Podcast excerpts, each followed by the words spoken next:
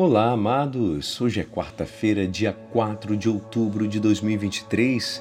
Hoje nós comemoramos dia de São Francisco de Assis. E hoje a nossa igreja nos convida a meditar juntos o Evangelho de São Lucas, capítulo 9, versículos 57 a 62. Naquele tempo, enquanto Jesus e seus discípulos caminhavam, alguém na estrada disse a Jesus: Eu te seguirei para onde quer que fores. Jesus lhe respondeu: As raposas têm tocas e os pássaros têm ninhos, mas o filho do homem não tem onde repousar a cabeça. Jesus disse a outro: Segue-me. Este respondeu: Deixa-me primeiro ir enterrar meu pai. Jesus respondeu: Deixa que os mortos enterrem os seus mortos, mas tu vai anunciar o reino de Deus.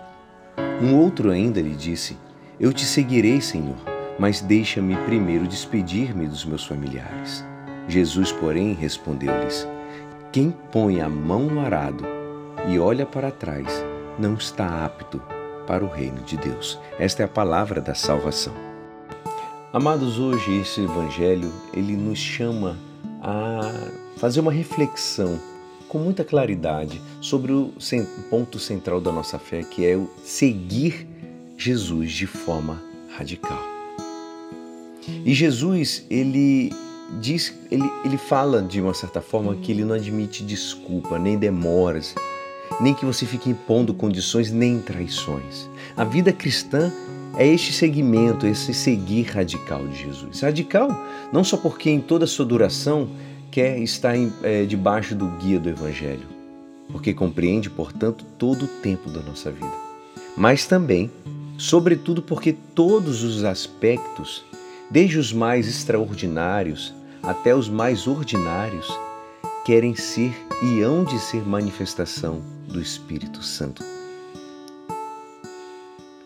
Amados, efetivamente, desde o batismo, a nossa já não é a vida de uma pessoa qualquer.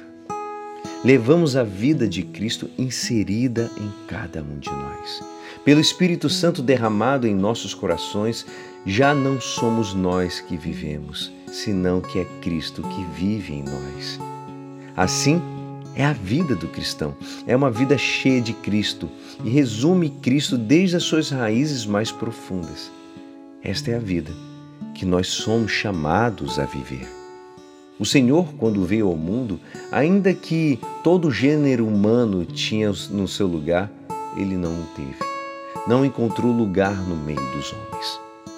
Só numa manjedoura no meio do gado, dos animais, ao lado de pessoas mais simples e inocentes. Por isso ele disse: As raposas têm tocas e os pássaros do céu têm ninhos, mas o filho do homem não tem aonde reclinar a cabeça.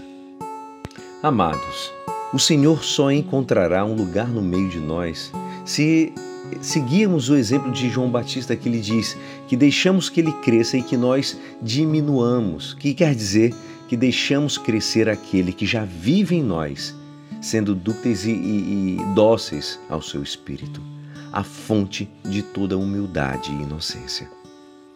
E é assim esperançoso que esta palavra poderá te ajudar no dia de hoje que me despeço.